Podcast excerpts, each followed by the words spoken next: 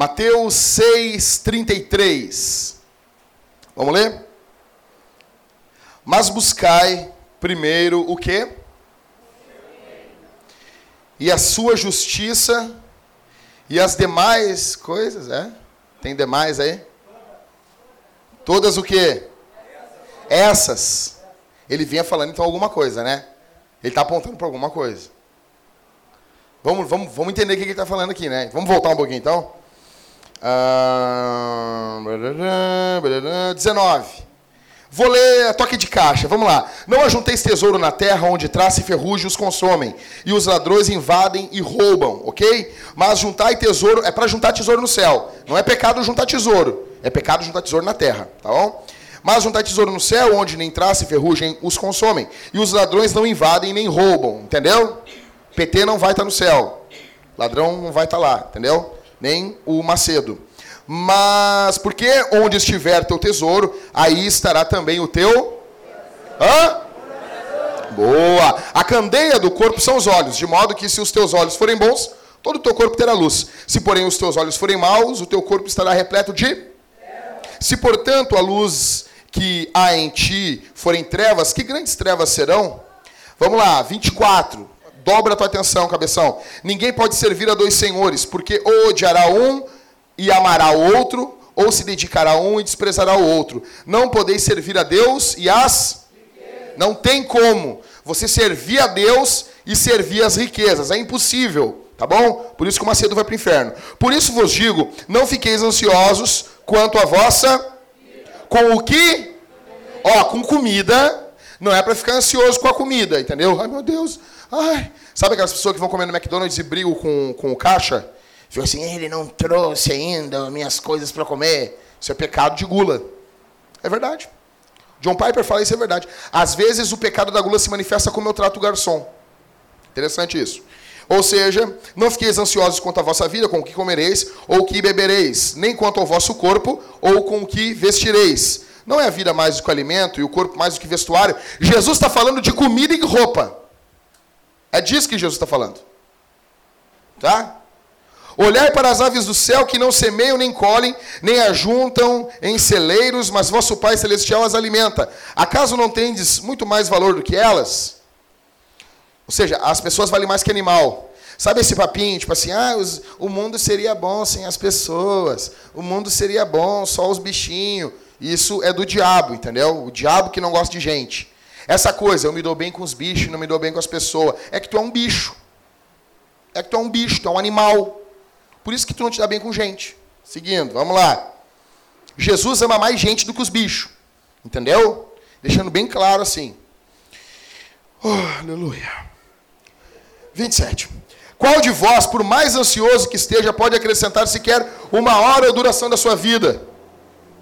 E por que andais ansiosos quanto ao que vestir? Voltando falando de roupa, né? Renner. Você tem um estilo, a Renner tem todos. Olhai como os lírios do campo crescem, eles não trabalham e nem tecem.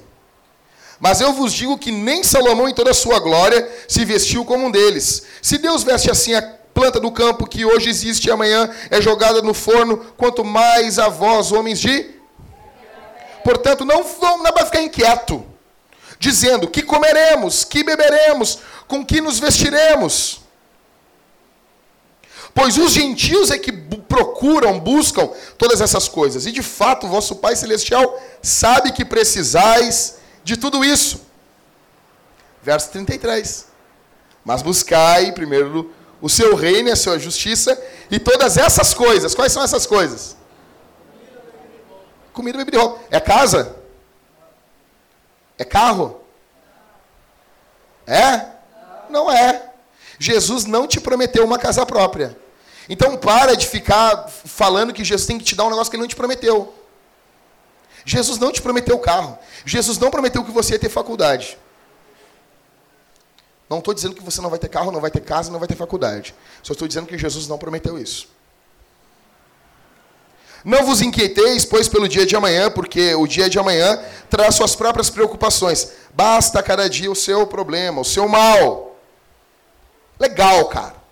Então, assim, busque em primeiro lugar o reino de Deus, o reino dos céus, o reino do Senhor. E as demais coisas? Não. E essas coisas vão ser acrescentadas. Cara, e sendo mais radical ainda nesse texto, a Bíblia não garante nem comida e bebida para gente. A tradução melhor disso que Jesus está dizendo se encontra no final do, do Evangelho de Mateus. Eis que estou convosco. Eu vou, eu vou estar com vocês. Porque se a interpretação que eu estou fazendo está correta, então Paulo viveu o Evangelho. Porque Paulo passou por fome e Paulo passou frio. Ou você quer dizer que Jesus está mantendo a comida e a bebida só de vocês e a de Paulo não? Paulo vai dizer aos Coríntios: Eu passei fome. O jejum que ele fala ali não é jejum de consagração, é de não ter o que comer. E ele fala: Eu passei frio. Não tinha o que vestir. Então a maior promessa, né? Tipo, ó, vou falar, eu ainda vou fazer, postar um negócio assim no Facebook. Abaixo todos os versículos que Jesus prometeu bens para você. E pontos, tinhos, pontinhos e nada. Jesus não prometeu. Então, quando eu vejo um crente brabo fazendo beicinho, porque não tem um bem, eu vejo ali um mimimi. E mimimi é o mimimi do inferno. Vocês sabem disso, né? Mimimi do capeta. Pois bem, o tema hoje é como manter o equilíbrio entre família, olha aqui para mim, Velho, vocês tinham que ter trazido um papel e uma caneta hoje. Eu não admito isso, que vocês não trouxeram papel e caneta. E eu botei, eu gravei ainda ontem, duas da manhã. Tragam um papel e uma caneta. Mas vocês são tão pecadores que vocês não trouxeram. Mas vamos lá. Como manter o equilíbrio entre família, trabalho e igreja? São três coisas que eu quero abordar com vocês aqui.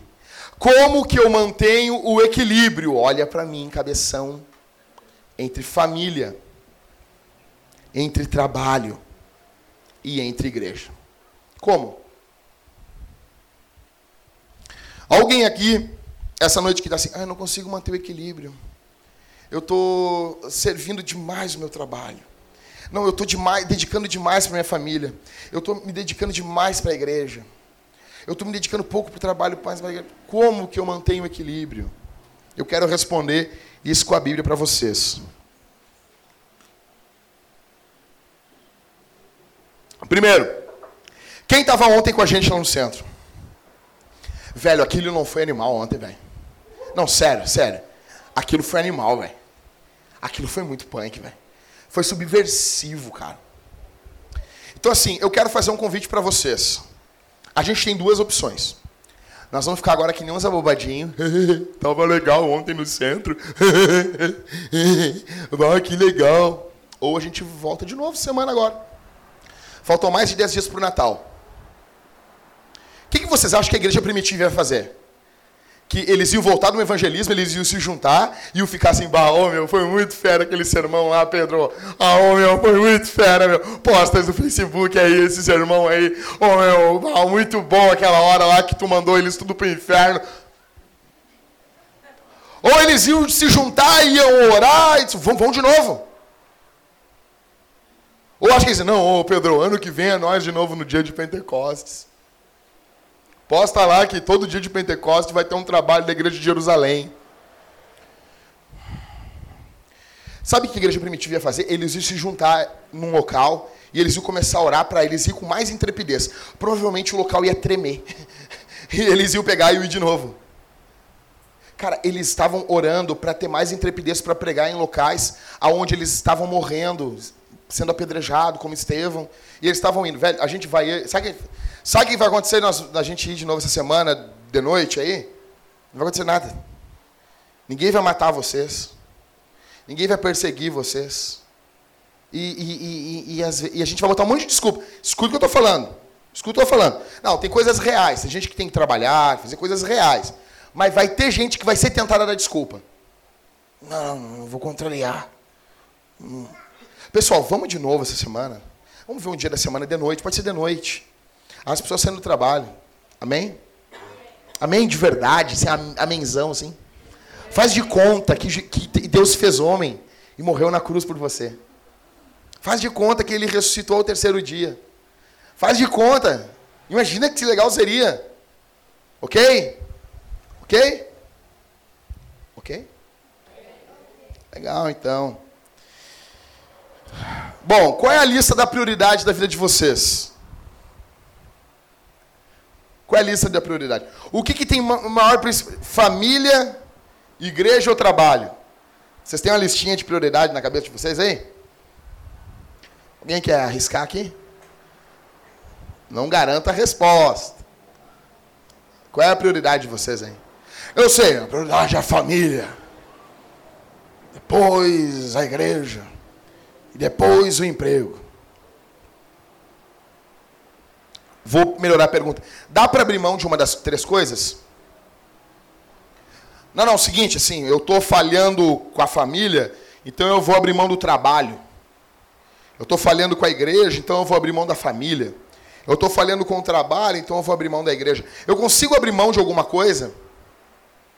Eu, eu, eu preciso abrir mão de algo para ser fiel em outro? Qual é a prioridade de vocês? Família, igreja ou trabalho? Cara, a questão é que biblicamente, biblicamente, você tem que cuidar da família, você tem que cuidar do trabalho e você tem que cuidar da igreja. Digamos aqui que alguém fique. Uma mulher fica grávida e um casal tem um filho. Aí o cara diz: Eu já tô, não estou tendo tempo para nada. Eu vou ter que abrir mão do trabalho ou abrir mão da igreja. Não, você não entendeu. Eu vou explicar para vocês melhor. Olha aqui para mim. Vocês têm uma responsabilidade. Uma. Vocês não têm três. Vocês possuem uma responsabilidade. Grava aí, meu. Anota isso. Uma responsabilidade. Ser discípulo de Jesus. Você possui uma responsabilidade. Ser discípulo de Jesus. É errado nós olharmos para a vida e pensarmos assim: ah, eu tenho três áreas da minha vida: uma é a igreja, outra é a família e outra é o trabalho. E essas esferas, eu fico fazendo um malabarismo. Quem sabe fazer malabarismo com mais de duas coisas? Quem sabe? O Romulo levantou a mão bem na hora. Sabe fazer, Matheus? Cara, eu te invejo, cara. Tu fez isso com o tutorial do Google, né? Tua mãe te botava na sinaleira. Pois bem, imagine vocês com uma bolinha escrito trabalho, com uma outra bola escrito igreja, e com uma outra bola escrito família, e fazendo malabarismo, e não deixando essas coisas cair. Elas não se tocam, porque elas nunca vivem uma parte da outra. Essa é a concepção de muita gente e é uma concepção errada. Primeiro, porque nós não temos três esferas. Na... A gente tem uma mania de orar, Senhor, abençoe minha vida espiritual. Senhor, abençoe minha vida financeira. Senhor, abençoe minha vida matrimonial. O cara tem um monte de vida, meu. O cara tem as vidas tudo ali. É umas vidas, é muita esfera. Deixa eu explicar para vocês. Nós temos uma responsabilidade que é buscar o reino de Deus, que é buscar o reino dos céus, que é sermos discípulos de Jesus. A tua principal responsabilidade, minha irmã, olha aqui para mim, não é o teu casamento. A tua principal responsabilidade é Jesus. Meu irmão, a tua principal responsabilidade não é tua mulher. A tua principal responsabilidade é Jesus. Isso tem que ficar claro. Então, assim, ok? Não temos não estamos fazendo um malabarismo escolhendo entre três coisas. Nós fazemos uma coisa, que é servir Jesus. Ok? Ok, pessoal? Legal. Então, até porque essas esferas elas se tocam. Se elas fossem ser separadas, elas estariam se perpassando umas às outras. Exemplo, a família eu trago na igreja. O trabalho serve para levar dinheiro para dentro de casa. Eu ajudo também com o dinheiro do trabalho na igreja. Então isso tudo acaba passando um por dentro dos outros. Outra coisa, Jesus não é mais uma coisa competindo com as outras. Jesus não está aqui essa noite, por favor, ô Priscila. Dá mais atenção para mim. Só dá atenção para o Alisson. Não, Jesus não está fazendo isso. Jesus, ele é santo. Nós cantamos hoje aqui o Agnus Dei. Jesus é santo, separado de tudo. Ele não está competindo com o teu trabalho. Não pode. Não é assim, ah, eu sirvo o meu trabalho, e depois Jesus. É. E Jesus é uma coisa. Sabe aquela pessoa? Ele é tão bom, Christopher. Ele é tão querido, só falta Jesus para ele. Pô, então falta tudo, velho. Jesus não é um detalhezinho. Ah, ele não mata, não rouba, ele, ele não trafica, ele não, ele não sai com meninos. Ele vai para o inferno do mesmo jeito. Jesus é o caminho, é a verdade. Se ele não tem Jesus, ele não está no caminho, ele está perdido. Se ele não está em Jesus, ele está na mentira. Ele, não tá, ele é a vida, ele está morto sem Jesus. Então, Jesus não é uma coisa competindo. Alguém abre a Bíblia em João 17,6. Fica de pé, velho. Estufa o peito, assim, com vontade. E lê. Se for os homens, velho, faz voz grossinha. Ó, Mateus vai ler com voz grossinha. Manifestei o teu nome aos homens que do mundo me deste. Eram Deus e tu os deste a mim, e eles obedecerão tua palavra. Olha aqui para mim, vocês entenderam o que, que vocês são? Pessoal, se eu notar que vocês não estão prestando atenção, eu vou embora. Feliz. Porque eu já sei isso aqui. Eu sei todos esses irmãos aqui. Vamos de novo. Vocês entenderam o que vocês são? Que Jesus está falando em João 17,6? Vocês são um presente de Deus, de Deus Pai para Ele. É mais ou menos assim. Tá a Carolzinha aqui, tem um adesivo na testa dela escrito para Jesus de Deus Pai. É isso. É isso. Deus Pai pegou a Carolzinha e disse: Ó, Jesus, pega, eu estou te dando de presente a Carolzinha. Ó, Jesus, aqui está o Mateus. Estou te dando aqui o Mateus aqui. É um presente. Vocês pertencem a Jesus. Nós pertencemos a Jesus. A nossa maior responsabilidade organiza e define as responsabilidades secundárias. Vocês entenderam isso? A nossa maior responsabilidade organiza e define responsabilidades secundárias. Então, eu sirvo a Jesus. Agora, as minhas responsabilidades secundárias é o quê? É a família, é o trabalho e a igreja. Então, como eu sirvo Jesus, as minhas responsabilidades vão se organizar. Colossenses 3, 23, que vocês já estão cansados de ler, o que, que o texto diz? Tudo quanto fizerdes, fazei como ao Senhor. Tudo. Tudo do grego quer dizer tudo. Sabiam disso? Tudo, tudo, tudo quanto fizerdes. Ou seja, se eu estou na minha família, eu estou fazendo como se fosse para Jesus. E eu estou aplicando isso na minha vida de forma louca. Estou deitado ontem, a Thalita, ai, amorzinho, Pega uma cobertinha para mim.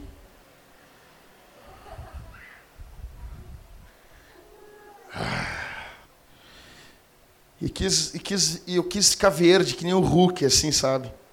Quando ela espera eu deitar. Quando eu deitei e me ajeitei, assim, sabe? Largo 114 quilos em cima daquela cama. Puf, imagina para levantar isso aqui, a força que eu não faço, velho. Aí ela diz assim: Amorzinho, Pega uma cobertinha para mim ali. Sabe o que, que eu me lembro? Quando ela está falando comigo, eu quis dizer não, mas eu me lembrei, peraí, meu. Ela está representando a igreja, eu estou representando Jesus. Quando a igreja está passando frio e ela ora a Jesus, Jesus responde à igreja. Eu me levantei, fui lá, peguei o um negócio, pega a igreja. Pega esse negócio, igreja. Então, assim, eu quero deixar claro com vocês que é Jesus. E Jesus vai reorganizar todas as nossas esferas. Jesus não é um pendente na tua vida. Isso tem que ficar claro de uma vez por todas. Jesus não é mais uma coisinha. Cara, Jesus é o Senhor. Ele está reinando nesse exato momento. Você só está aqui porque na mão dele ele está sustentando o universo. Ok? Eu quero que vocês analisem isso aqui comigo. embaixo ali, tá? O que está escrito? Fidelidade, ok? Depois dar frutos e depois e sem idolatria. Isso aqui, pessoal.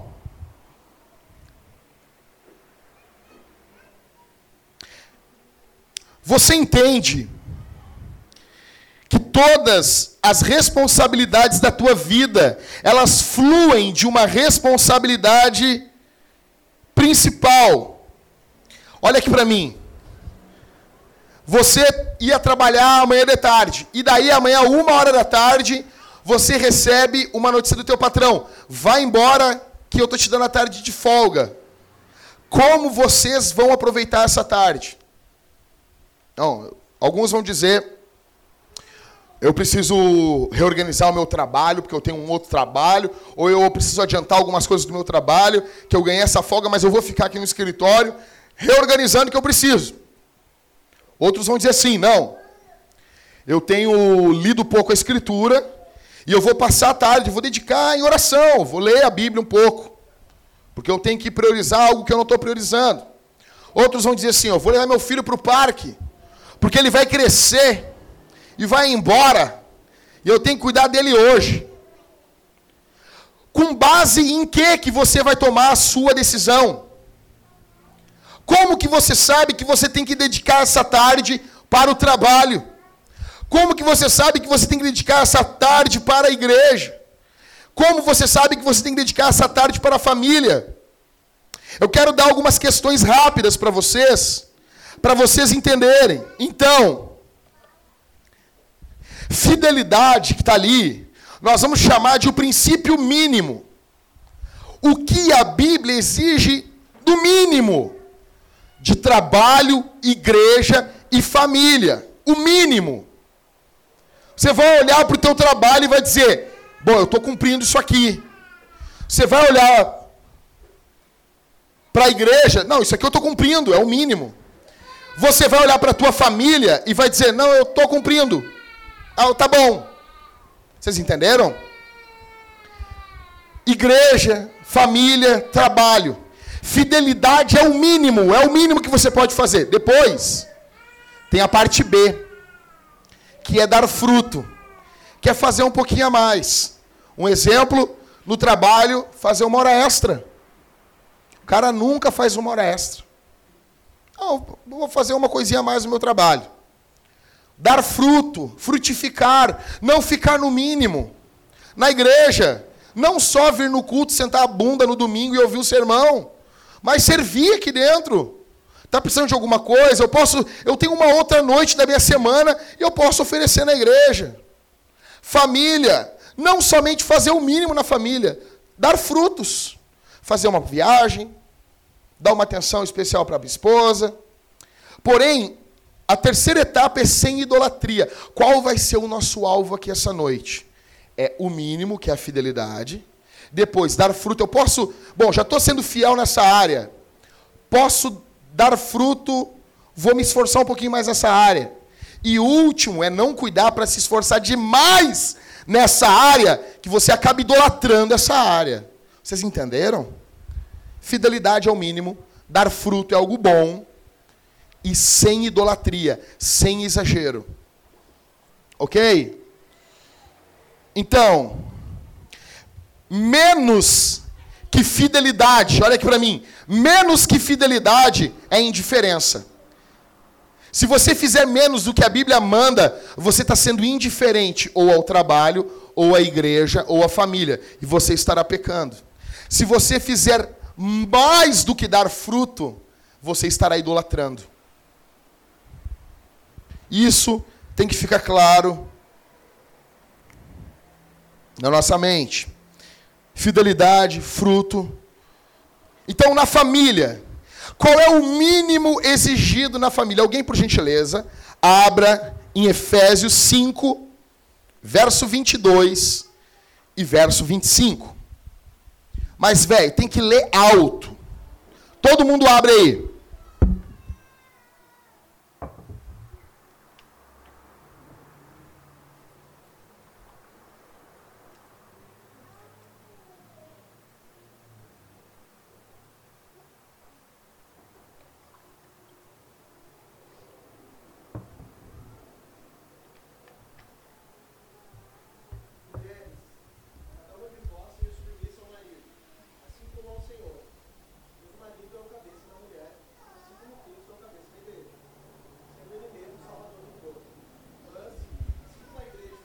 Man, desculpa.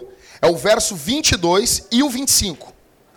Tá, de novo, preste atenção.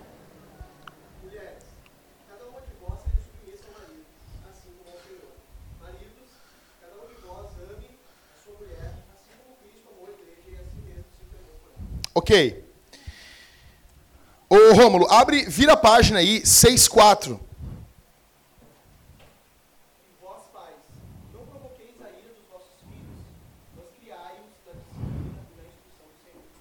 Ok, a base, o mínimo da família qual é?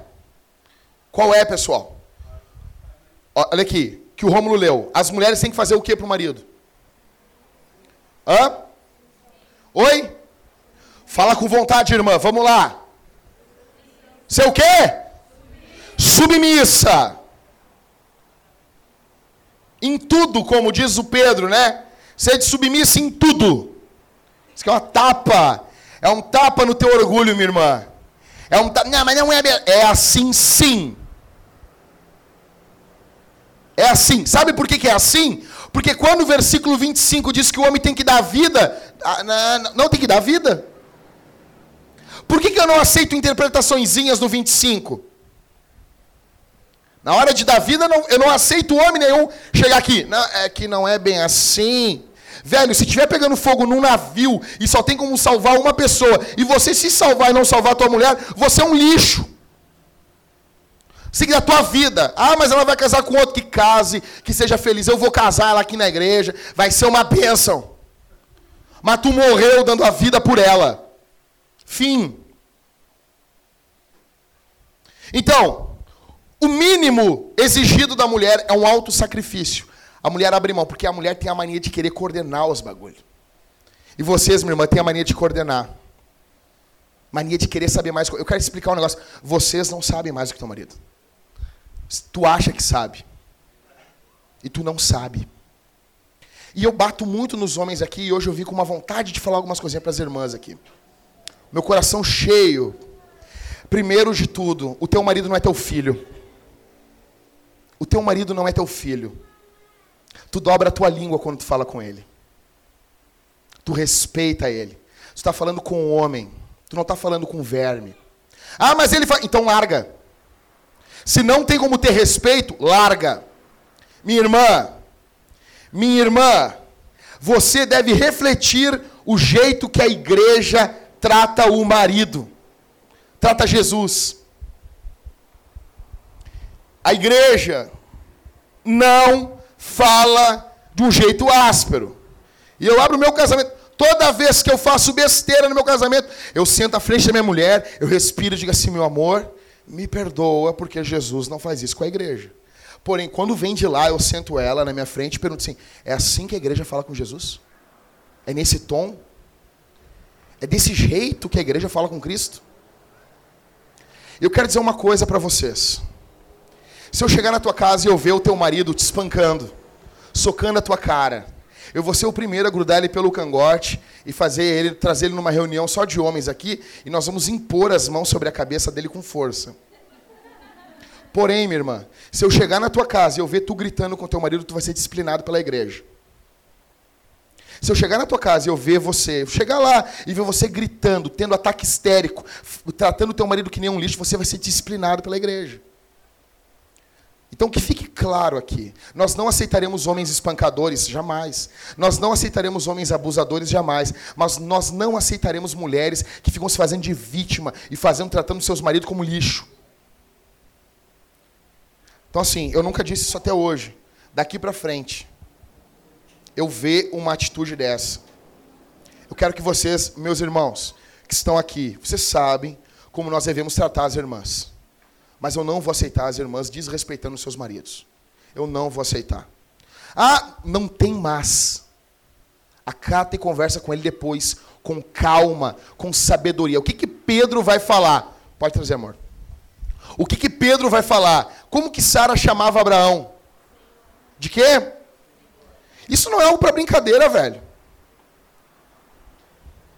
Isso não é brincadeira.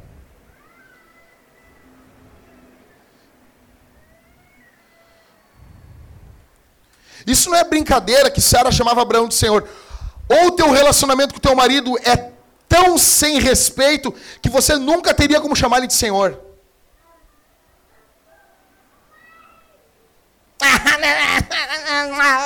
o marido é. Então, em primeiro lugar, a mulher tem que se submeter ao marido. Segundo lugar, o mínimo é o mínimo. Se você não faz isso, você não é nem o mínimo. Nem o mínimo você consegue. Entendeu? Segundo, para o homem. Para o homem é mais difícil. O homem não é uma submissão, velho. O homem é da vida. Velho, é da vida, velho. É da vida. Meu, tu entendeu, cara, que tu tem que proporcionar o bem da tua mulher. Que o alvo da tua vida tem que ser proporcionar o bem para ela. Não somente se estiver pegando fogo, no, no, explodindo tudo.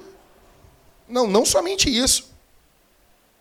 Porque o cara que não se doa para a mulher no dia a dia, tu acha que esse cara vai dar a vida o dia que estiver pegando fogo num navio, num, num, ele vai botar o corpo dele na frente para proteger ela de um tiro? Se o cara não se doa dia a dia? Você começa doando a tua vida dia após dia. E você vê, não doei hoje, devo doar amanhã. Pede perdão, meu irmão, e segue doando a tua vida. E segue do... Como? Cara, eu, eu falei isso e eu vou fazer uma matéria ainda sobre, olha aqui para mim, sobre a teologia do orgasmo feminino. Eu vou fazer, eu vou fazer um vídeo sobre isso, um livro, um artigo, alguma coisa. Com base no texto, amarás o teu próximo como a ti mesmo. Como? E aqui eu não estou dizendo casal novo que está aí patinando, ah, não sei o que, está se esforçando. Não. Estou falando aqui para os caras casca grossa. Como que você vai amar a tua mulher se você não se preocupa com o orgasmo da tua mulher? Como? Não é ama o teu próximo como a ti mesmo? Quem é o próximo mais próximo da, do homem? Quem é? É a mulher, não é? Tu está preocupado com o teu orgasmo, né, meu irmão? Tu quer tu revirar o zoinho, né? E tu não se preocupa com, a, com o próximo. Primeiro a tua mulher, velho.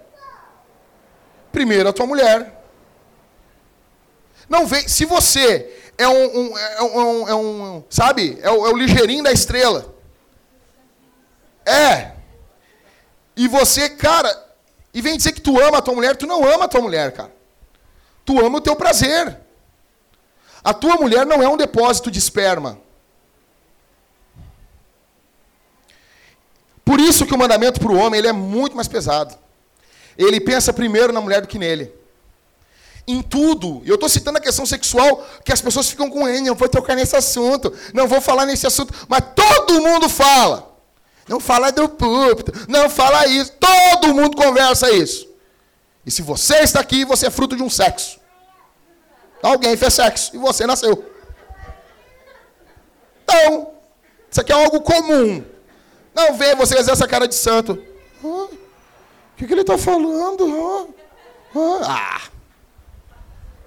Sai para lá, né, cabeça? Sai para lá. Então, a mulher se submete. O homem se rala, dá vida, se ferra. Velho, tu tem que envelhecer mais do que a tua mulher, velho. Ela já tem um desgaste do tempo, ela já tem questão dos filhos, que arrebenta com o corpo da mulher, mas tu tem que se esforçar. Não dá, velho. Tu tem que pegar e dar vida por ela. Ainda que hoje, bah, o Jackson não tá dando ainda, mas, homem, eu tenho um projeto para daqui a três anos eu vou tirar a nega do serviço. Meu, ela vai ficar em casa com os pés virados para cima, velho. Esse é o alvo da tua vida, meu. Do filho. Pais que têm filhos. Criar os filhos na disciplina do Senhor. É o mínimo. Olha aqui para mim. Então, assim, eu já montei o mínimo. Na questão da fidelidade. Eu passar aqui porque não é o trabalho agora. Eu estou falando de família. Então aqui, a fidelidade é o mínimo. A mulher se submete ao marido. O marido dá vida pela mulher. Já é bastante coisa, né? esse mínimo. E cria os filhos no mandamento do Senhor. Não é, velho, é criar o filho com base na Bíblia. Abrir a Bíblia e ler para o filho. Explicar para o filho. Ah, não sei explicar. Vocês têm que ser pastor da casa de vocês. Compre uma Bíblia linguagem de hoje. Lê antes o texto. Olha aqui para mim. Isso custa nove pila, velho. É menos do que uma caixa de cerveja, um bom fardinho. Gasta isso com, tua, com a tua família. Lê o texto na linguagem de hoje. É um comentário bíblico aquilo ali. Tu já entendeu o texto. E explica para o teu filho. Vocês viram aqui o Samuel falando o catecismo aqui? Vocês viram? Isso aqui tem que ser foco de todas as crianças aqui da igreja. O mínimo é o quê? Mulher se submete ao marido, marido dá vida pela mulher e ensina a escritura para a criança. É o mínimo. O que, que o Romulo leu em Efésios 6,4? Criar os filhos aonde? Na disciplina do Senhor. Na palavra de Deus, disciplinados.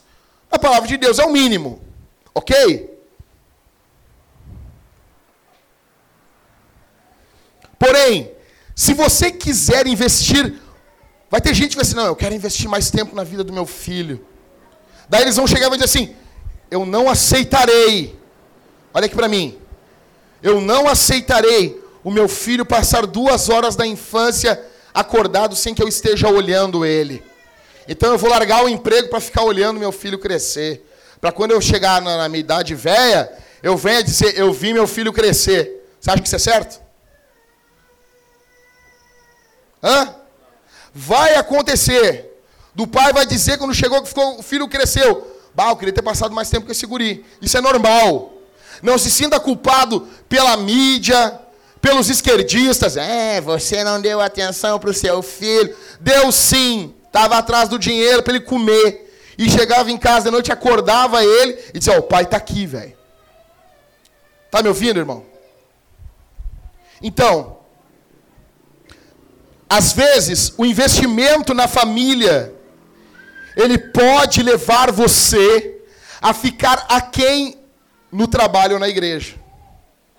Cuide, para começar, do mínimo. O mínimo, a mulher se submete ao marido, o marido dá vida pela mulher e ambos criam a criança.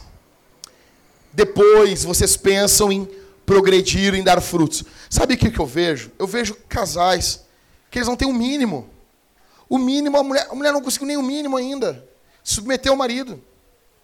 É o mínimo. Em casa aparece um demônio. Uma bruxa maratuxa. Não. O marido, cara, tá, tá, olha, tá nem aí pra mulher, velho. Não tá nem aí. Uma coisa que a gente tem que cancelar no nosso meio, e cancelar assim no mundo espiritual, Sabe qual é? É do marido dormir depois da mulher, velho. A gente precisa perder esse, essa, essa mania feia. Eu não conheço um homem que vai dormir com a mulher que tem problema com pornografia. Mas 100% dos caras que vêm falar comigo, as mulheres vão dormir antes e eles ficam no computador. Honra a tua mulher. Ah, mas eu quero deixar de ir no culto de domingo porque eu quero jogar bola com meu filho. Velho, vai pagar de espiritual, vai pagar de cuidador de família para o inferno. Isso não é cuidar da tua família. Tu não quer ir no culto e quer, ah, eu jogar bola porque isso vale muito mais, que eu vi o Caio Fábio falando e ele falou que jogar futebol é espiritual, não sei o quê. O Caio Fábio fuma maconha, esquece o Caio Fábio. Esse é o problema. Eu quero dizer uma coisa: o que eu defendo aqui é que essas três áreas da nossa vida tem como, sim, nós cuidarmos dela de forma plena das três áreas. Tem como, de forma tranquila. Minha pergunta para você aqui essa noite: você está se dedicando à sua família? Homens, vocês estão amando suas esposas. Vocês entendem que no contexto cristão é o homem o primeiro a dizer: Eu te amo, minha mulher. Eu te amo. No mundo a gente vê mulheres desesperadas, chorando atrás de um cafajé. No, no meio cristão não é assim. O, a fonte de amor no lar não é a mulher, é o homem. Porque a fonte do amor, do relacionamento entre Cristo e a igreja é Jesus. O amor não brota na igreja, o amor brota em Cristo. No casamento, o amor brota no homem. Minha irmã, você se sente amada pelo teu marido? O teu marido faz você se sentir amada? Você se sente amada? Se não, velho, eu tô do lado desse. Não é lá essas coisas. Mas eu me sinto amada por esse cara aqui. Ele tem um monte de defeito, mas uma coisa fica claro, que ele me ama. As mulheres, vocês se sentem de verdade amada pelo marido de vocês? Homens, vocês se sentem respeitados pela mulher de vocês? O jeito que a mulher fala, o tom dela com vocês, vocês sentem respeito? E isso não é engraçado. Isso não é motivo de riso. Isso é motivo de choro. Se o teu marido não se sente respeitado, meu irmão, você tinha que estar chorando. Você tinha que estar chorando.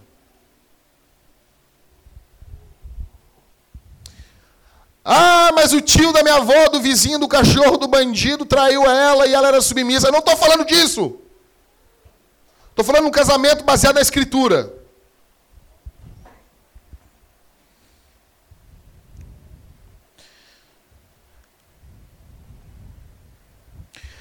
Você, pelo contrário, passou para o outro extremo, está idolatrando a sua família. Você ama mais o seu esposo do que Jesus? Você ama mais o seu filho do que Jesus? Sendo que Jesus disse: aquele que ama o pai, a mãe, o filho, o cachorro, o cavalo, da vizinha, do bandido, e mais do que eu, ele não é digno de mim. Segundo ali, a igreja. Qual é o mínimo da igreja? 1 Coríntios 12, 27. Vós sois o corpo de Cristo, ao plural. Não é tu, é o corpo. Tu não é o corpo de Cristo. Sozinho você é um membro do corpo. Juntos nós somos o corpo de Jesus. Meu, tá quente, mas aguenta, aguenta mais um pouquinho aí. Hebreus 10, 24, 25. Olha isso aqui. Olha isso aqui, velho. Pensemos em como estimular uns aos outros ao amor e às boas obras. Não abandonemos a prática de nos reunir, como é costume de alguns. Mas, pelo contrário, animemo-nos uns aos outros, quanto mais vedes que o dia se aproxima. O padrão mínimo da fidelidade à igreja é: eu me reúno com os meus irmãos de uma forma ativa. De um dado momento que eu encorajo eles. Olha aqui para mim. Vocês conseguem entender que a reunião é uma reunião que envolve encorajamento, como o Hebreu está dizendo? E se envolve encorajamento é porque você precisa ser encorajado. Quem você está encorajando? Acaba o culto, tu sai que nem um louco. Você encoraja alguém? Alguém, quando tem uma crise, alguém te procura para te contar, para te pedir ajuda, te pedir encorajamento? Padrão mínimo de igreja. Eu me reúno com os meus irmãos. Eu sou alvo dos dons deles e eles são alvo dos meus dons. Quem encoraja você? Você é encorajado? E eu quero dizer uma coisa aos irmãos aqui muito sério eu não sou teu funcionário. Eu não sou teu funcionário. Vocês entenderam? Pastor não é funcionário de igreja. O papel do pastor está em Efésios capítulo 4, dos presbíteros. É equipar os santos para a obra de Deus. Eu estou aqui para equipar vocês. Vocês têm que ser equipados. O papel dos presbíteros é fazer com que vocês sejam equipados. Não, você, não, é, não é capelania, velho. Não é assim, ah, não estou bem. Eu estou bem. Ô Jackson, vem aqui em casa. Eu vou. Qual é o problema que está acontecendo? Aqui. O irmão não, não gosta de mim. O problema é que, sabe, há 15 anos atrás, a minha mãe me xingou.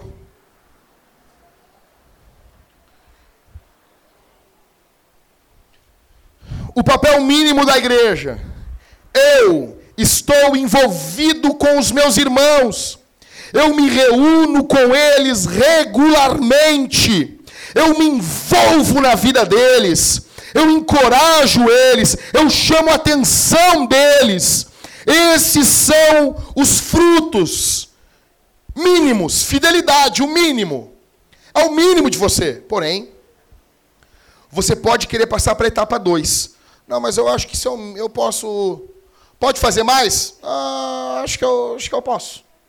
Eu quero dar uns frutos aí. Estou afim de dar uns frutos nessa igreja. Aí o que você pode fazer? Você pode pegar e cuidar de uma área da igreja. Não, eu me coloco à disposição para uma vez por mês estar tá cuidando dos carros. Não, nós não queremos você todos os cultos cuidando dos carros, porque você tem que ouvir a Bíblia. Ah, mas eu quero cuidar. Uh, Rodrigo, o seguinte, me responde uma coisa. Quem é que faz comida para o teu GC? Daí o Rodrigo, ah, a Jéssica chega correndo que nem uma louca e ela faz comida às vezes. Rodrigo, eu quero a partir de hoje cuidar disso. Imagina, Rodrigo. A partir de hoje eu vou cuidar da comida do, do grupo de conexão. Ou seja, ele não está mais fazendo só o mínimo, só se reunindo, encorajando. Ele está cuidando de uma área da igreja. Tá bem, Everton?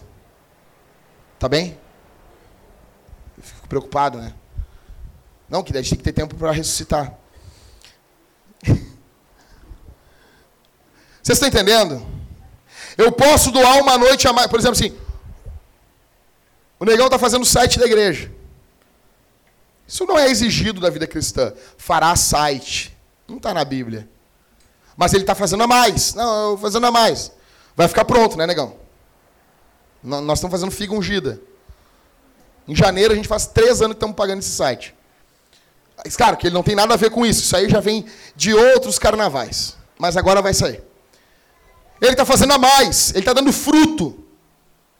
Alguém pode se responsabilizar a mais. Porém, podemos cair na idolatria e passar a idolatrar a igreja. E a igreja vira um ídolo. E você, a tua vida é igreja. Trabalho é uma droga. Família é uma droga. Mas igreja.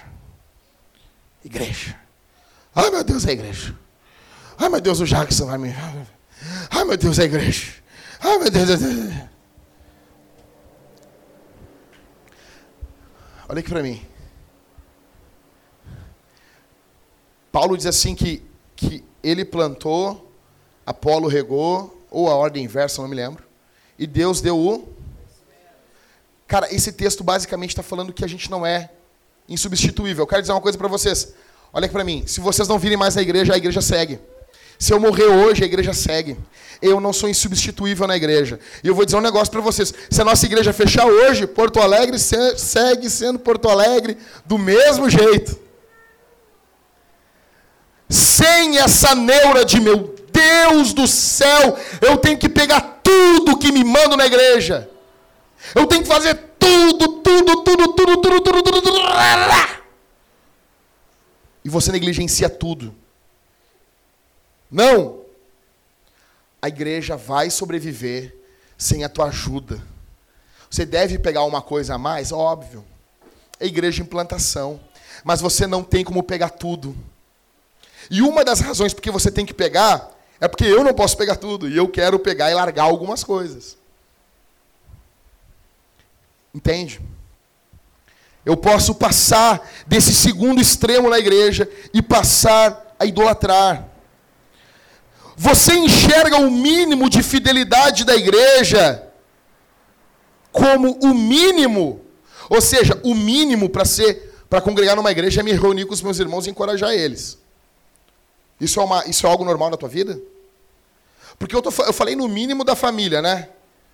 É o mínimo, velho.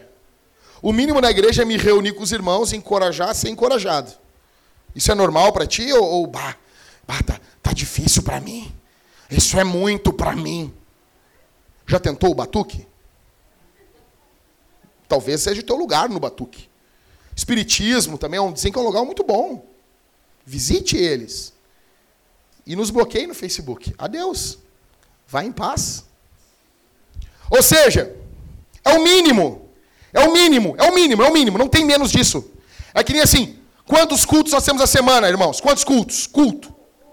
Não tem como ter menos de um. Eu queria assim, não, está muito culto na semana, vamos diminuir, mas é um só. Ah, ficamos com um mesmo, não tem como fazer meio. Então, o mínimo, eu me reúno. Você valoriza a reunião de domingo? Ou outra Outras pessoas aqui estão fazendo mais. Não, eu quero ter destaque. Porque tem gente que faz as coisas na igreja não porque é para Jesus. É para ter nome. Sabe? Né? É. Eu quero fazer. Eu quero que me vejam de bunda para cima, limpando e esfregando a igreja. Porque eu sou piedosa, eu limpo a igreja, eu esfrego a igreja, eu faço na igreja. Tem gente que faz isso de coração para Deus. Agora tem outras pessoas que fazem para ser vista pelos homens. Meu Deus, oh, meu Deus, eu tenho que fazer tal coisa na igreja. Aí você passa do dar os frutos. E você cai na idolatria. Trabalho. Fidelidade. Qual é o mínimo do trabalho? Alguém abre aí em 1 Tessalonicenses. Velho, vocês estão muito calados, muito parados. É esse vento, é esse calor, né? Fica tranquilo que no cemitério está todo mundo bem geladinho. Tá bom? Então aqui é bom esse calorzinho, é, um, é que está vivo. Abre aí. 1 Tessalonicenses 4, do 10 ao 12.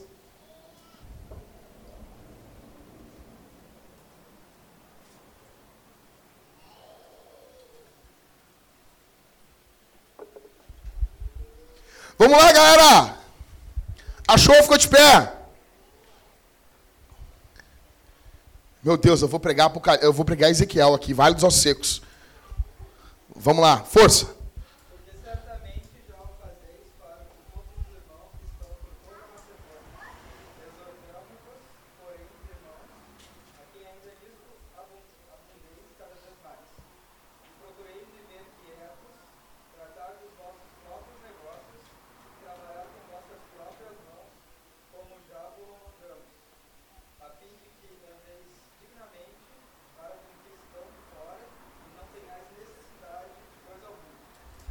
Efésios 4, 28. Achou, abriu, leu, rapidão. Efésios 4, 28. Não pode roubar, né, Romulo? Não dá mais. Macedo vai para o inferno. Vai, segue.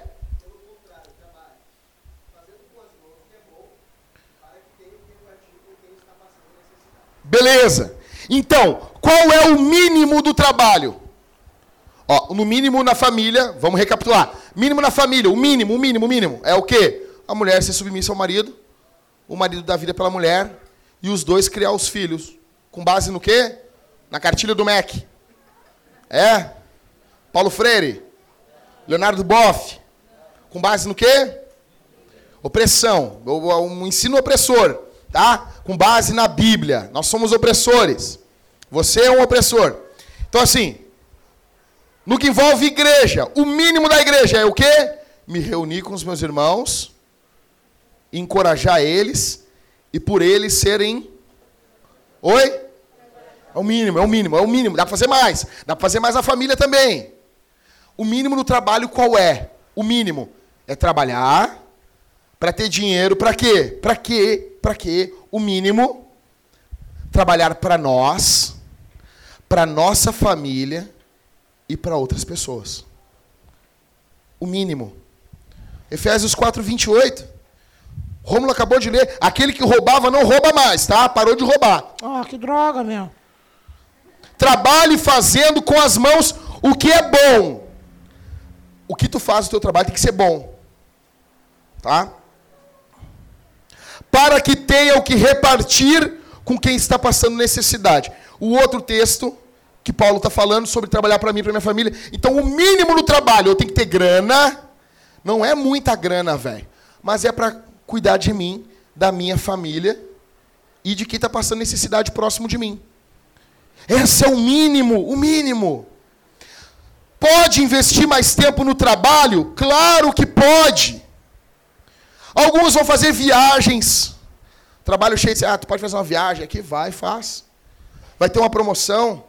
Ah, para representar a empresa em tal lugar. Pode fazer uma hora extra aqui? Pode, faço. Vocês estão maximizando a questão do trabalho. Vocês estão fazendo a mais o trabalho. Óbvio que pode fazer. Aí vocês estão passando por quê? Vocês já são fiéis do trabalho. Vocês estão indo para a parte B. Estão dando fruto. Ah, o cara trabalha seis horas por dia. A promoção ele vai trabalhar oito. Ele vai ganhar 500 pila a mais. E vai subir, vai passar a ganhar agora vale alimentação. O que, que as irmãs acham disso, irmã? Vocês querem que o marido de vocês fique em seis horas, não ganhando vale alimentação e ganhando 500 pila menos, ou trabalhando oito horas, ganhando 500 reais a mais e mais vale alimentação? O que, que as irmãs querem? Oito horas, né, irmã? É, irmã? É isso? Alguém aqui não quer isso? Não, eu quero ele em casa jogando videogame. Hã? Eu quero ele aqui do meu lado tocando guitarra. É, é isso? Vocês querem ele longe mais duas Não tem problema. Ah, ele fica longe de mim mais duas horas. Sei que não tem problema para vocês isso. Ok? Então, vai lá, meu campeão. Vai lá trazer mais grana para dentro de casa. Porém, vocês podem idolatrar o trabalho. E passar para a parte terceira quando que eu sei que eu estou idolatrando o trabalho? Um exemplo, Provérbios 23, 4. Salomão vai dizer: Não esgote tuas forças tentando ficar rico, tenha bom senso. Normalmente, quando eu estou idolatrando numa área da minha vida, ou no trabalho, ou na igreja, ou na família, eu, come, eu começo a roubar de outra área. Olha que legal isso aqui. Aqui eu pulo do gato. Aqui cheguei onde eu queria no sermão. Normalmente, quando eu idolatro ou o trabalho, ou a igreja, ou a família, eu começo a roubar de outra área. Vou dar um exemplo. O cara está trabalhando. E o trabalho dele proíbe, dificulta ele de dar vida pela mulher ou de ensinar o filho. Ele não tem tempo de nem ensinar a criança. Ele está idolatrando o trabalho. Ele pode espernear, mas ele está idolatrando o trabalho. Outra. Não, eu amo a minha família, minha mulher é meu tudinho, é meu tudo. É meu cuticute, minha coisinha linda do meu coração, eu amo minha mulher. E o cara trabalha quatro horas de telefonista num banco. Porque ele não suporta ficar longe da mulher dele. Aí, ele está idolatrando aquela mulher dele. E o trabalho, ele está sendo indiferente. Ou a igreja, ou ele idolatra a igreja. A igreja é o Deus dele. E isso impede todas as noites da vida dele estão fechadas e ele não pode fazer nunca uma hora extra no trabalho. Ele não pode levar a nega nunca no motel. Nunca, nunca. Nunca. Não, eu não saio sem meu filho. Ah, Jackson, quando tu tiver teu filho, tu vai saber, né?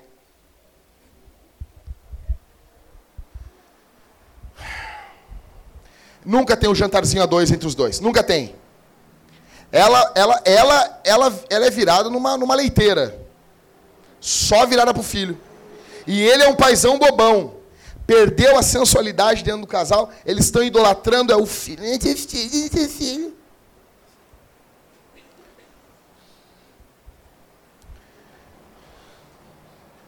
Depois os homens vêm chorar para mim, cara. Eu sei o que eu estou falando. Vamos lá. Qual é, normalmente, como eu sei como eu sei que eu estou idolatrando uma área? Porque eu estou roubando de outra. Vocês entenderam o que, que vocês têm que fazer, então, com aquela tarde livre que eu falei no começo do sermão? Vocês têm que analisar as três áreas da vida de vocês. Eu estou falando em áreas assim, bem no nosso português, porque na verdade não é isso. Mas vocês analisam. Eu, eu tenho uma tarde livre, daí eu olho assim, igreja. Pô, tô, tô, tô, tô legal aqui, tô na minha leitura bíblica anual normal, tô orando com a minha mulher. Não, tá legal, check, né? Ô, trabalho aqui. Pô, tá bacana, cara. Tá bacana, tá tudo tranquilo, indo legal. Check. Bah, família tá complicado, velho. Fazem três semanas que eu fiquei de levar minha mulher no cinema e não levei. O que, que eu vou fazer essa tarde? Eu vou desligar meu telefone e eu vou passar a tarde toda vendo seriado com a minha mulher. Borrou. Tarde livre, o cara chega, pô, cara, o que, que eu vou fazer? O cara olha essas etapas e assim, Pô, cara, a igreja tá, tá bacana aqui, meu. Check. Pô, minha mulher, eu tô toda hora vendo seriado com ela, eu tô toda hora dando atenção para ela.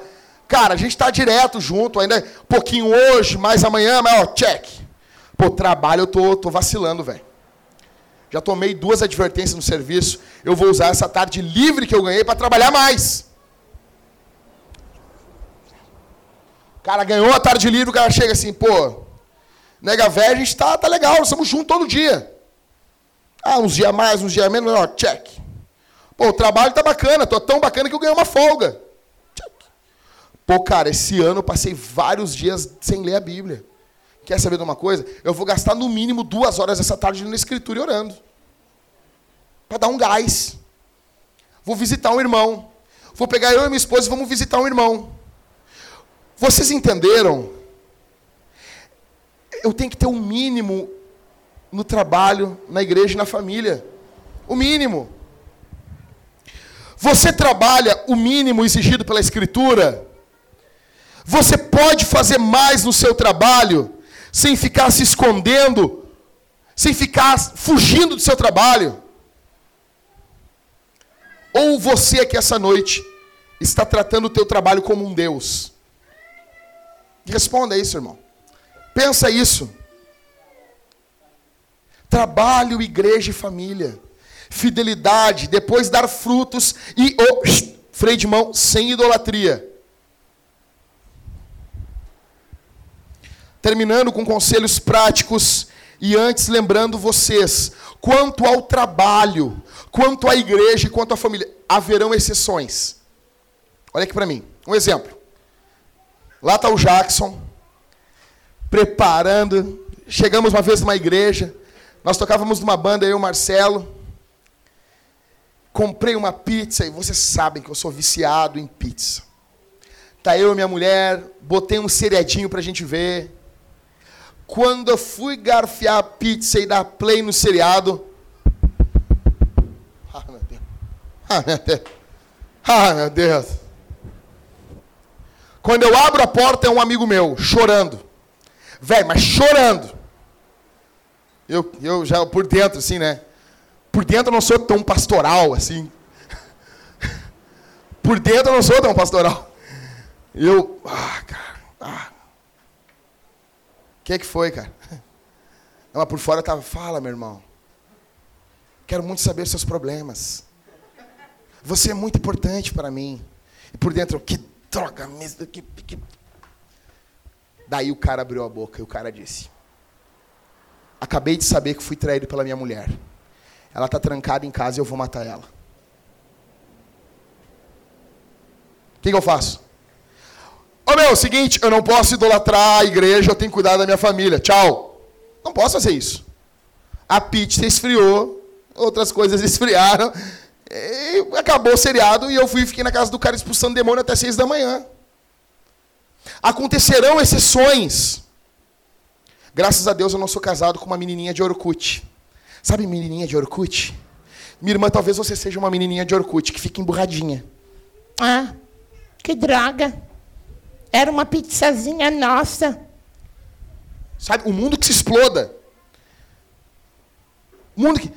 Fui conhecer a Thalita, eu cheguei para ela e disse assim: seguinte, ó, vou casar comigo, nós vamos para África, nós vamos passar fome. Ok? Ela, tamo junto. Eu disse, essa aí é para casar. É. Pô, eu covo bonitinha, gatinha, assim, ó, e firmando na obra de Deus, assim, rapaz. É aqui que eu vou, aqui. Naquela hora Deus disse para mim, meu servo, essa é a tua varoa. Mas ela não falou nada, ela foi comigo, ficou lá ajudando, e a gente estava orando e aconselhando o casal. Acontecerão, vai acontecer exceções. Um exemplo. Você está ah, um negócio na igreja e liga do teu trabalho e tem um bagulho, velho, que vai explodir uma bomba. Se você não ajudar o teu chefe, é algo sério, tem que entregar o negócio, vai vir a multinacional na segunda-feira. E é um bagulho que acontece num dia e daqui a 10 anos. Aí tu vai dizer, bah, pastor, eu não posso no culto hoje. Tranquilo, magrão. Mas não é vagabundagem. Não é que não está querendo ficar rico. Não, ó, pastor, eu não vou poder porque aconteceu um negócio muito. E meu chefe está contando comigo. É só eu. Sabe aqueles cara bruxo que mexe nas informáticas? Ele faz assim, ó. Eles fazem uns atalhos assim e, e arruma. O negão deve ser. Sabe essas coisas que ele faz? E bota um código lá, faz uma mágica. uma bruxaria e arruma. Só tem o cara para arrumar. Que, que você. É exceção, velho. Tu não tá adorando o trabalho por causa disso.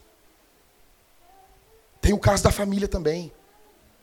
Que nem eu expliquei para os guris. Uma coisa é vocês ter 18 primos e vocês faltar o culto para ir no aniversário de todos os primos, velho. Mas vai, vai, vai ter primo assim no inferno, vai comemorar isso no inferno, velho. Outra coisa é tu tem uma irmã e ela tá fazendo 15 anos. Velho, vocês sabiam que só faz 15 anos uma vez na vida? É só uma vez. Pô, cara, não vou poder pegar compromisso agora. Tem a minha família. É uma exceção. Então, bota na tua cabeça, acontecerão exceções. Determine. Eu quero acabar bem rápido, são só alguns conselhos práticos agora, bem rápido.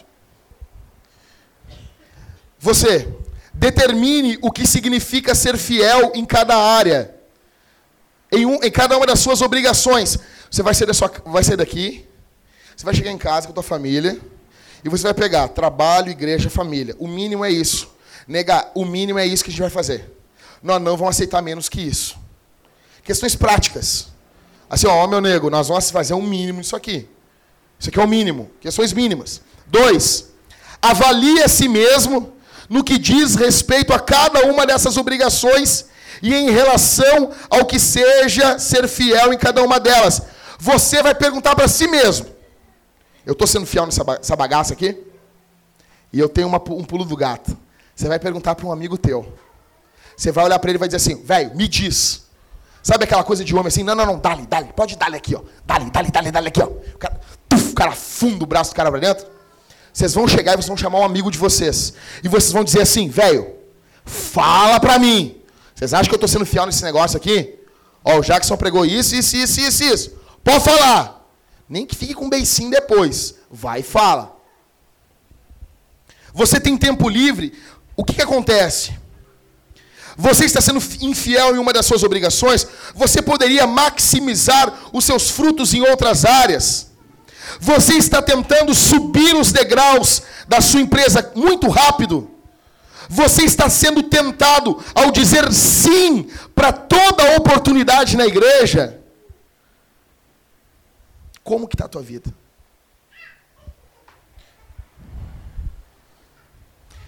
Se você estiver sozinho, você vai ser tentado dizer assim, não, eu estou fazendo isso aqui assim. Não tá. Eu não estou pregando em vão aqui.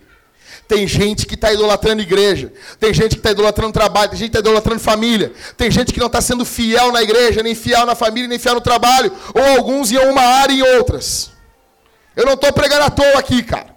Ok? Terceiro, arrependa-se do seu pecado. Você vai, o teu amigo vai dizer, velho, tá errado isso aqui, magrão. Ah, puxa vida, não tenho como rebater. É verdade. Você vai pegar, sabe o que você vai fazer? Você vai falar com Jesus e você vai pedir perdão a Jesus. Você vai se arrepender do seu pecado. Meu, olha para mim aqui, cabeção. Quatro, considere as áreas de suas obrigações nas quais você pode evoluir. Pense assim: eu tenho como evoluir mais a minha família. Eu tenho como dar uma banda com a minha mulher. É, não se usa mais esse termo, né? Isso é velho, né?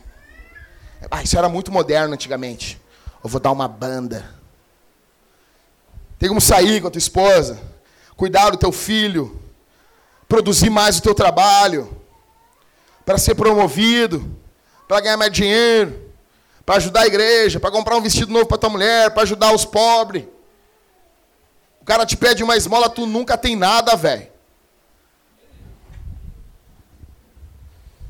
Tem alguma área que você pode investir mais tempo para gerar mais fruto? Você pode servir em mais uma área na igreja, no trabalho ou na família? Talvez, olha aqui para mim. Cara, eu tô terminando o sermão, final aqui, encerramento. Talvez não tenha mais área para você investir mais. Talvez você vai chegar com a tua mulher em casa e vai dizer, bah, olha aqui, meu, não tem mais. Estamos no mínimo aqui, no mínimo aqui, no mínimo aqui. Não se sinta culpado. O mínimo é bíblico. Não fica assim, ah, não dá, tá me pegando. Não, não se culpe. Se culpe e se sinta no inferno se você não está conseguindo, se Jesus através de você não consegue fazer nem o mínimo. Esse cristianismo fraquinho, frajuto. Mas, velho, tá no mínimo, tá bacana, tá bonito. Talvez não tem margem para mais nada. Talvez a tua vida está abarrotada de coisa. Confie em Jesus. Confie em Jesus. E saiba que quando Ele quiser, será aberta uma oportunidade na sua agenda. Alguns investirão o tempo extra se dedicando para serem presbíteros na igreja, outros em uma promoção num serviço, outros na sua família. Não baseie as suas escolhas na escolha do outro. Um exemplo: o Everton tem uma, uma brecha na agenda. O que, que ele vai se dedicar? Ao presbitério da igreja. É óbvio, ele é presbítero. Daí o Mateus tem uma oportunidade. Daí o Mateus olha o Everton gastando quatro horas a mais da semana dele se dedicando ao presbitério. E o, e o Mateus tem uma oportunidade de ouro de serviço. E ele, ai, o Everton é mais santo do que eu. Não é. Não é. Fim, não é. E de forma ordeira é a oportunidade para a vida do Mateus. E ele vai se dedicar essas quatro horas a mais ao trabalho dele. Sendo que daqui a pouco nasce o nenê da Karine. O manto.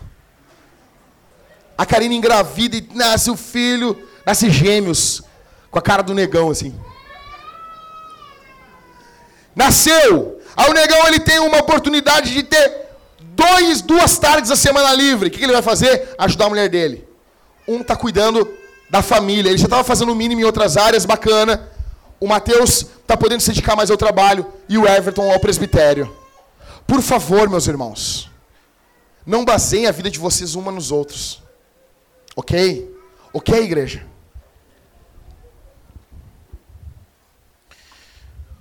Eu combato aqui essa noite e encerro combatendo os dois extremos.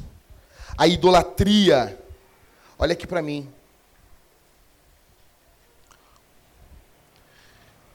A idolatria ao trabalho, o trabalho ser um Deus, a idolatria à família, a família ser um Deus, a idolatria à igreja, a igreja ser um Deus.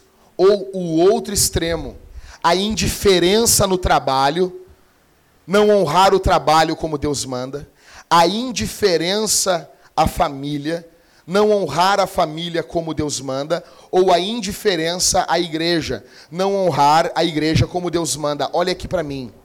Isso é sério. E com certeza, o que eu estou pregando aqui, você vai saber uma coisa. Quando eu roubo de um lado, eu sinto a falta no outro.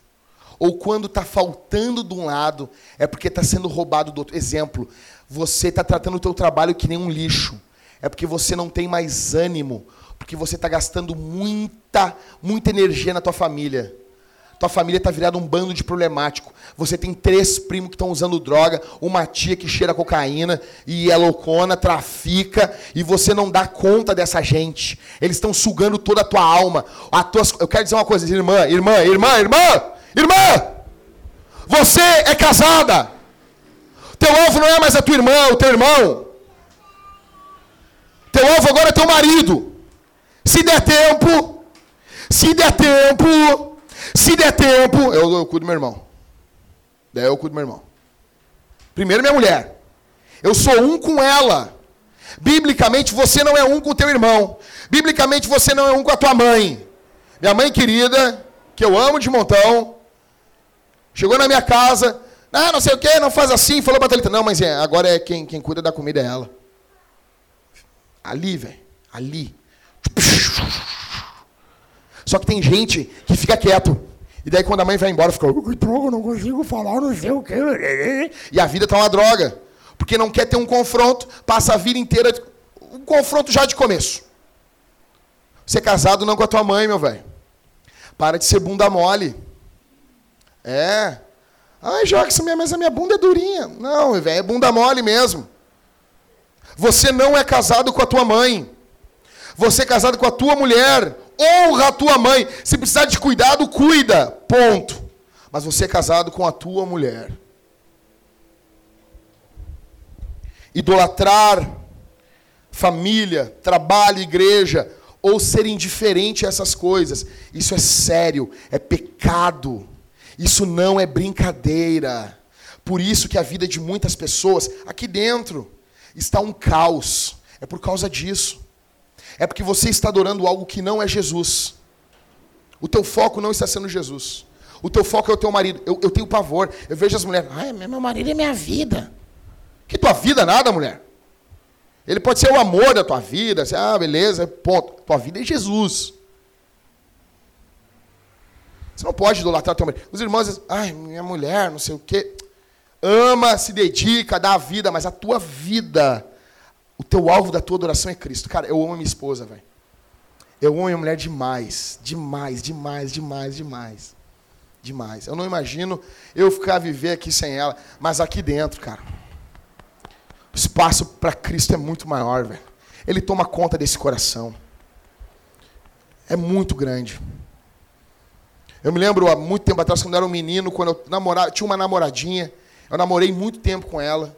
E quando nosso namoro acabou, eu me lembro, eu estar descendo uma rua, chorando, coração desiludido, na minha cabeça tocando Bruno Marrone.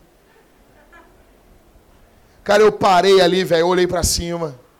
Eu disse, ao oh, Jesus, eu te amo, Jesus. Eu amo o Senhor. O que eu sinto pelo Senhor que está aqui dentro por Jesus é muito maior do que isso. Jesus é o teu Deus. Jesus é o teu Salvador.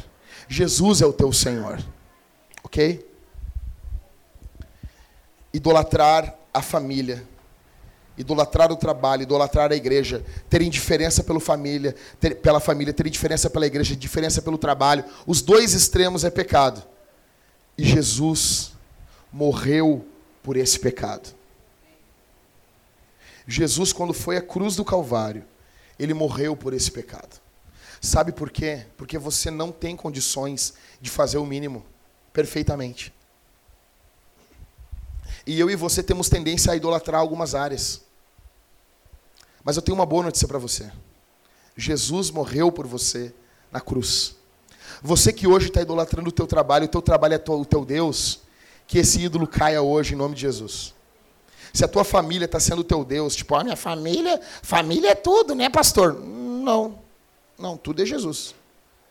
Que o teu ídolo, que a tua família caia em nome de Jesus. Se a igreja está sendo teu tudo, tipo, ah, essa igreja, se ela acabar, acabou minha vida.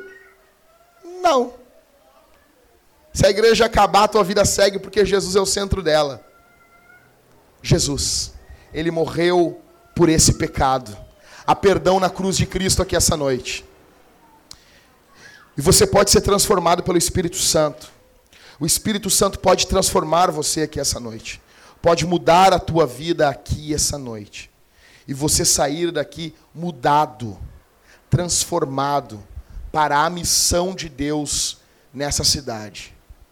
Você pode sair daqui mudado essa noite. Vamos ficar de pé, igreja?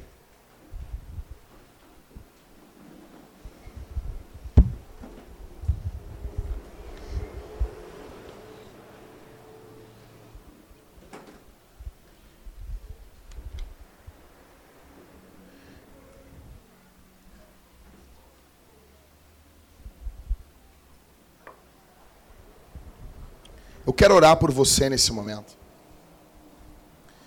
Você que, cara, eu quero, eu quero muito orar por você. Trabalho é algo que é divino. Igreja também, família também, foi criado por Deus. Não foi o pecado que criou o trabalho. Deus criou o trabalho, Deus criou a igreja. Deus criou a família. São coisas boas. Sabe, irmão Felipe, tem gente que fica batendo às vezes nas coisas ruins. Você que está aí, que está nas drogas, que está na prostituição e não sei o quê. Mas às vezes os nossos inimigos são coisas boas. Amizade é algo bom. Mas quando eu vivo em redor das amizades, aí eu tenho um ídolo. Jesus ele reorganiza não só o que era ruim, até o que é bom ele reorganiza. Ok? Jesus morreu na cruz por pecadores. Vamos orar, igreja? Com vontade? Tá calor, eu sei disso, mas no inferno tá bem mais quente. Tá bom? Então te motiva, te alegra em Cristo. Vamos orar? Feche os olhos. Pai, obrigado pela tua palavra, pela tua graça, pelo teu evangelho. Obrigado porque o Senhor é um Deus bom. Estende tuas mãos sobre tua igreja essa noite. Nós estamos no antepenúltimo culto do ano. Nós te louvamos por esse calor que estamos sentindo, por tudo que estamos passando. E te pedimos que o Senhor seja o nosso Deus e ocupe o primeiro lugar na nossa vida. Que o nosso Deus não seja o ministério, que o nosso Deus não seja realizações pessoais, não sejam as realizações pessoais, que o nosso Deus não seja o trabalho, a família ou a igreja. Mas ajuda-nos, ó Senhor, a não sermos indiferentes ao trabalho, à família e à igreja. Ajuda-nos ajuda a fugir dos extremos. Dá-nos graça para sermos fiéis no que tua palavra nos exige. E, se possível, darmos um pouco mais de fruto nessas áreas. O Senhor pode fazer isso em nós. O Senhor pode estender tuas mãos a nós. No nome de Jesus. No bondoso nome de Jesus. Estenda a tua mão sobre nós. Se enquanto eu pregava, Senhor, alguém que aqui está foi convencido de pecado, estenda a tua mão sobre ele. Estenda tua mão poderosa, potente, sobre ele e sobre ela. Que haja perdão de pecados aqui essa noite. Que haja conversão. Que haja metanoia. Que haja mudança de mente. Que o Senhor seja entronizado e que o alvo da nossa vida seja ser discípulos de Jesus.